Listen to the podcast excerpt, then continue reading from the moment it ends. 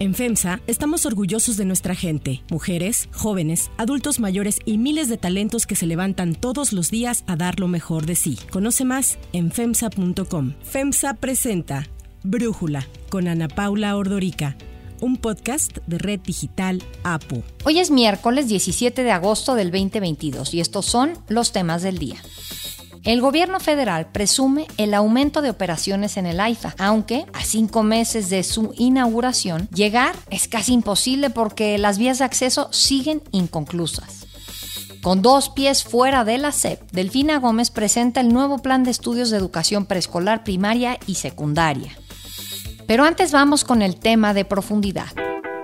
Fue de los fines de semana, aunque parezca increíble, con menos homicidios. Sin embargo, por la propaganda, la percepción es otra. Tras la ola de violencia que se vivió la semana pasada en México, el presidente Andrés Manuel López Obrador minimizó los hechos y se ha dedicado a defender su política de abrazos no balazos. En Jalisco y Guanajuato, integrantes de la delincuencia organizada iniciaron ataques, incendios y bloqueos como consecuencia de una operación realizada por el ejército mexicano y la Guardia Nacional. Dos días después, en Ciudad Juárez, en Chihuahua, se enfrentaron dos pandillas rivales dentro del cerezo del Estado. Uno de los grupos ordenó ataques y disturbios fuera del penal. Volvieron a incendiar dos Oxos en donde murieron dos mujeres. El viernes pasado, Baja California registró ataques en varios municipios del estado en donde de los 17 detenidos, Tres aceptaron ser integrantes del cártel Jalisco Nueva Generación. Ante ello, la alcaldesa de Tijuana, Montserrat Caballero, le mandó un mensaje al crimen organizado. Les pedimos que cobren las facturas a quienes no les pagaron lo que les deben,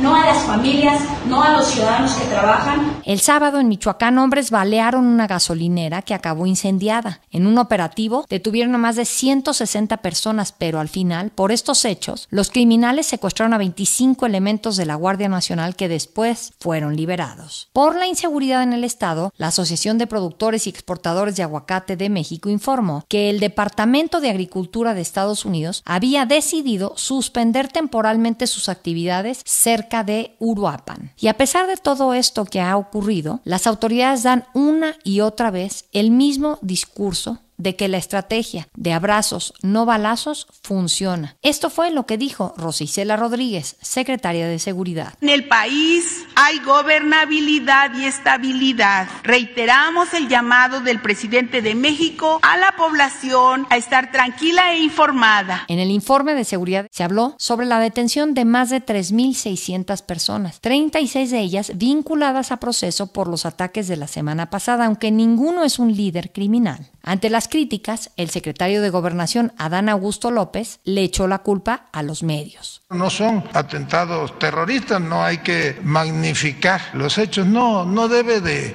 verse más allá de la propaganda. Los mismos datos oficiales muestran niveles altísimos de inseguridad. Solo entre el miércoles 10 de agosto y el domingo 14, más de 14 mil personas fueron asesinadas de manera dolosa en México. El presidente López Obrador insiste en echarle la culpa de lo que está pasando a sus adversarios, a los que ha tachado de exagerados. Hay un interés de nuestros adversarios, los conservadores, de magnificar las cosas, de hacer periodismo amarillista. Ante la inseguridad en México, activistas solicitaron apoyo de la ONU para que reconozca la violencia en México. Sin embargo, el secretario de la Defensa Nacional, Luis Crescencio Sandoval, dijo que la violencia no ocurre en todo México. No es una cosa que se generalice, ni tampoco la violencia está generalizada. El sector privado también se ha pronunciado por esta inestabilidad en México. El Consejo Coordinador Empresarial exigió al gobierno que cumpla con presentar una estrategia de seguridad efectiva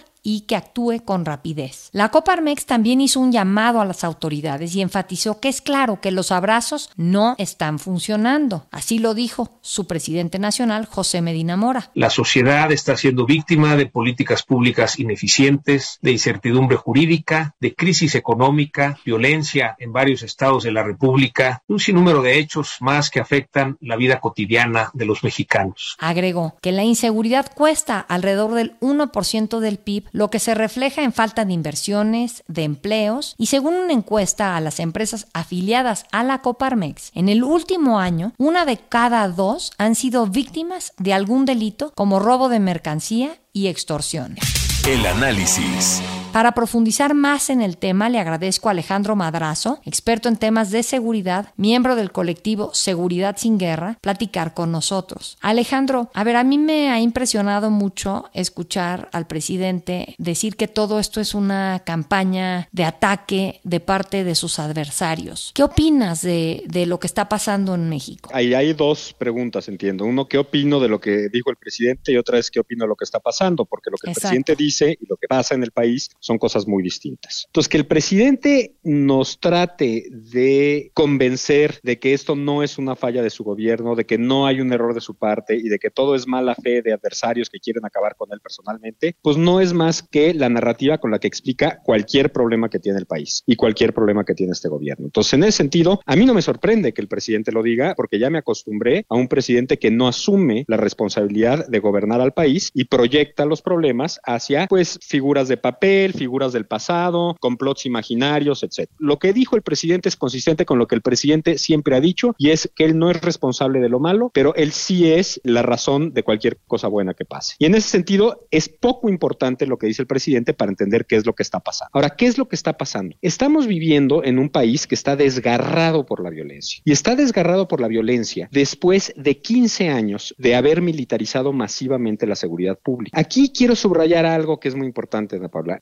Abrazos no balazos no es una estrategia de seguridad. Abrazos no balazos es una frase de campaña, pegajosa porque rima, pero una estrategia tiene objetivos, tiene fines que se persiguen, tiene tácticas que se despliegan y tiene estrategias que se llevan a cabo. Tiene medios, tiene fines y tiene evaluación de resultados. Abrazos no balazos no tiene nada de eso. En realidad, la frase del presidente puede ser muy pegajosa y puede distar mucho de la retórica de los presidentes anteriores. Pero una cosa es lo que el presidente hace y otra cosa es lo que el presidente dice. Lo que el presidente dice es distinto a lo que dicen los anteriores, pero lo que el presidente hace es exactamente lo mismo que hicieron sus antecesores Enrique Peña Nieto y Felipe Calderón, y es militarizar la seguridad pública. Vamos, hasta ahí llega la política de seguridad de los últimos tres gobiernos. Simplemente entregarle un cheque en blanco a las Fuerzas Armadas y pedirles que traigan la seguridad al país. Las Fuerzas Armadas, ¿qué hacen? Bueno, pues hacen lo que saben hacer. Las Fuerzas Armadas no saben hacer trabajo policíaco, no saben hacer investigaciones, no saben tener la inteligencia del trabajo con las comunidades para prevenir el delito o para perseguir el delito. Lo que saben hacer las Fuerzas Armadas es hacer la guerra. Y eso es lo que han hecho a lo largo de los últimos 15 años. Y consiste básicamente en lo mismo que haría un ejército de ocupación en una guerra. Y eso es ocupar territorio. Ocupar territorio como con rondines y con retenes. Lo que hemos visto al ejército hacer a lo largo de los últimos 15 años es fundamentalmente rondines y retenes. En mayor o menor medida hacen también erradicación de cultivos, algunos presidentes más, algunos menos, pero la verdad es que esa es una tarea marginal de lo que han venido haciendo. Retenes y rondines es lo que hacen y retenes y rondines lo que han hecho consistentemente a lo largo de los últimos 15 años es empeorar la situación, o sea, empeorar la seguridad pública. Te voy a decir una cosa que siento que ilustra bien cómo estamos en un juego de imágenes y un juego de palabras que no corresponde con la realidad. El presidente dijo poco tiempo después de que ocurrieron estos hechos violentos, imagínense ustedes qué hubiera pasado si no estuviera ahí la Guardia También mandó 350 elementos a Tijuana, porque ahora sí con los 350 elementos con presencia militar sí se va a poder controlar la situación. Habían ya cuatro mil elementos en Tijuana. Habían ya cuatro mil. O sea, Tijuana, Juárez, estos son los estados y las ciudades que más tiempo llevan militarizados y los resultados están a la vista de todos. No se ha podido contener la violencia. Al contrario, se ha exacerbado. Aquí el problema de fondo es que la estrategia del presidente es la misma que de los presidentes anteriores y nos va a dar los mismos resultados que en el pasado. Lo que es muy extraño y lo que realmente es de locos es que cada vez que tenemos evidencia palpable de que la estrategia es un fracaso y de que la inseguridad incrementa, la respuesta de nuestra clase política es la misma. Para resolver el problema hay que militarizar. Y entonces militarizamos. Y sigue el problema, incrementa el problema. Entonces, no, no, es que hay que militarizar más y militarizamos más. Más facultades, más presupuesto, más soldados, más ciudades militarizadas. Y la cosa se pone peor. Y entonces nos dicen, no, no, es que ahora sí tenemos que militarizar más. Y lo elevamos de acuerdo a constitución. A... Y cada vez el resultado resultado es el mismo. Entonces yo lo que me pregunto es por qué los políticos insisten en una estrategia de seguridad consistente, fundamental y casi exclusivamente en la militarización, que durante décadas nos arroja los resultados catastróficos que tenemos hoy en día. O sea, la discusión sobre si darle más facultades al ejército no es medio absurda, en la medida en la que el ejército no ha dado resultados en sus tareas de seguridad. Lo que siento, Alejandro, es que yo escuchaba, bueno, Peña Nieto como que trataba de no hablar del tema,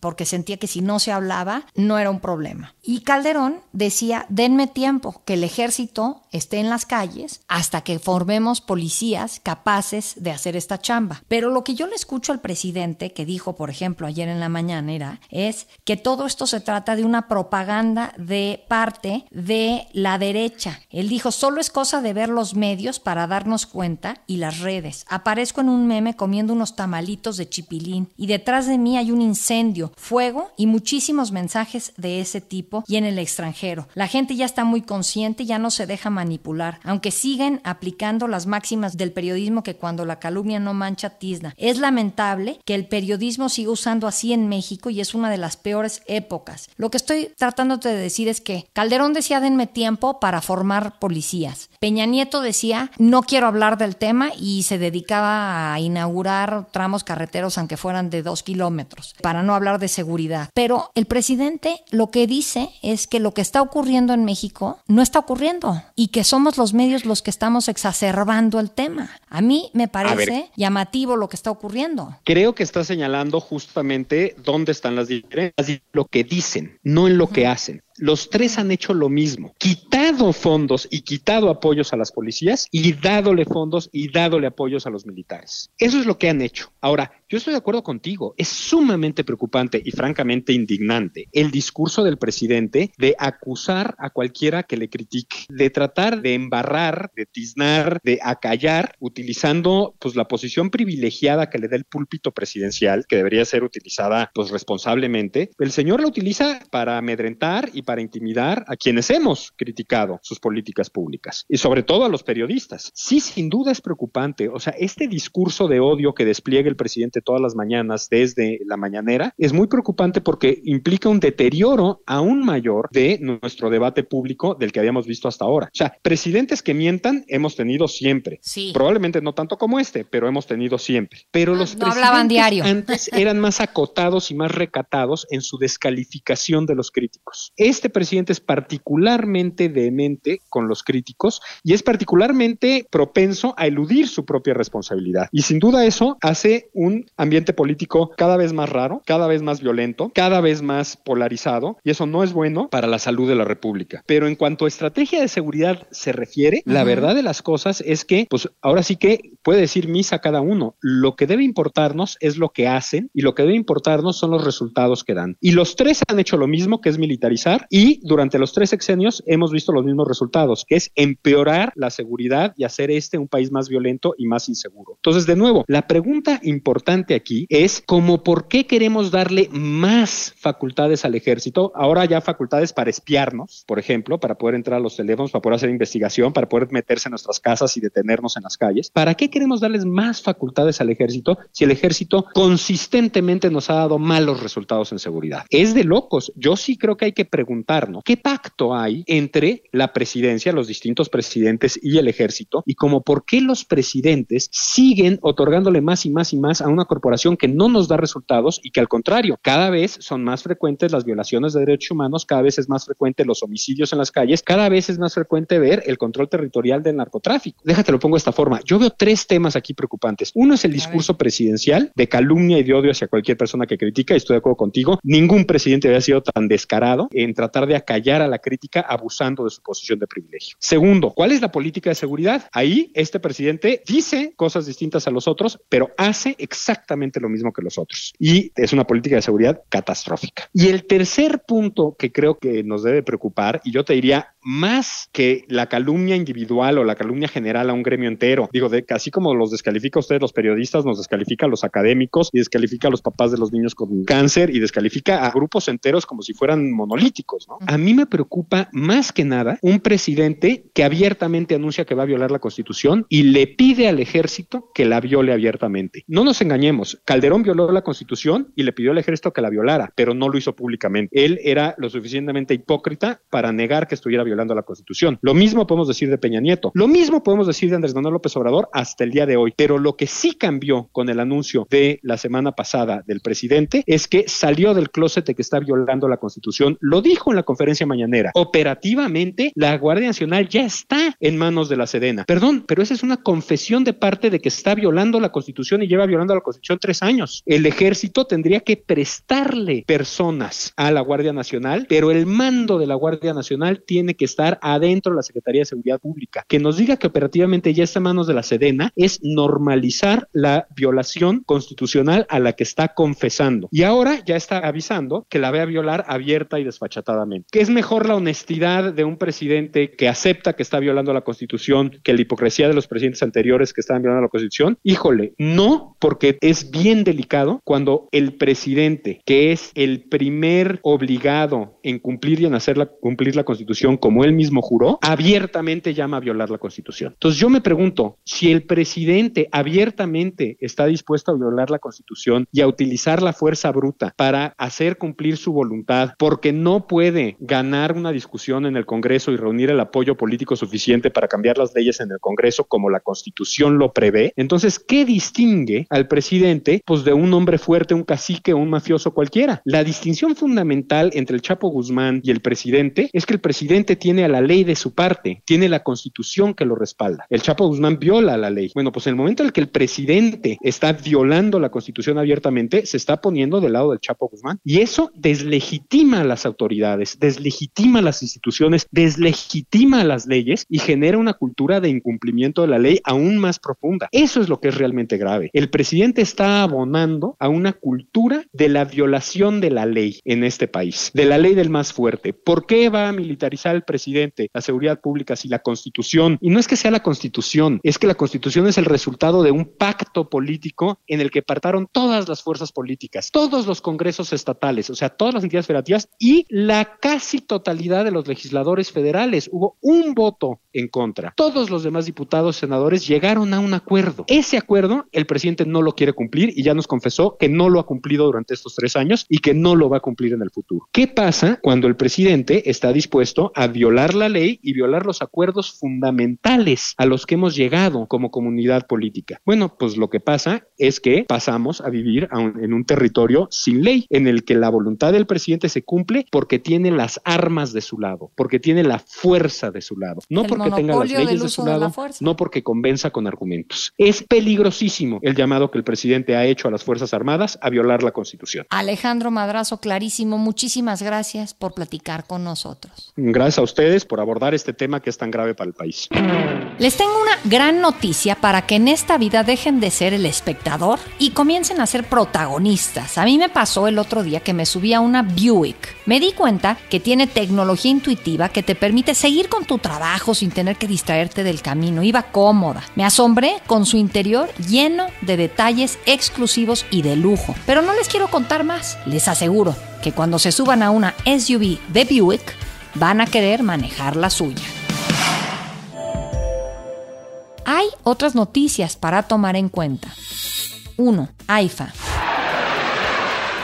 A partir de esta semana, el Aeropuerto Internacional Felipe Ángeles aumentó sus operaciones. Aeroméxico y Volaris abrieron nuevas rutas. A partir de ayer, el AIFA pasó de 12 vuelos diarios a 46. Las líneas aéreas que operan actualmente volarán de Santa Lucía a Acapulco, Guadalajara, Mérida, Monterrey, Oaxaca y Puerto Vallarta, en el caso de Aeroméxico. Viva Aerobús volará a Cancún, Guadalajara y Monterrey, mientras que Volaris lo hará a Cancún, Huatulco, Mérida, Mexicali y Tijuana. Panamá se sumó como segundo destino internacional considerando el vuelo a Caracas que se ofrece desde marzo, pese a que ha sido señalado como un vuelo fantasma dado la frecuencia y horarios que maneja. Sin embargo, desde hace cinco meses que fue inaugurado, el AIFA no ha podido completar las conexiones viales que el gobierno anunció como parte del proyecto. Puentes vehiculares siguen en construcción, libramientos en obras y conexiones a vialidades principales como el circuito exterior mexiquense o la autopista México México-Pachuca sin concluir. Y es que la ubicación del nuevo aeropuerto a unos 50 kilómetros de la Ciudad de México ha hecho que el AIFA no despunte ni ayude a resolver la saturación del aeropuerto Benito Juárez. 2. Nuevo plan de estudios.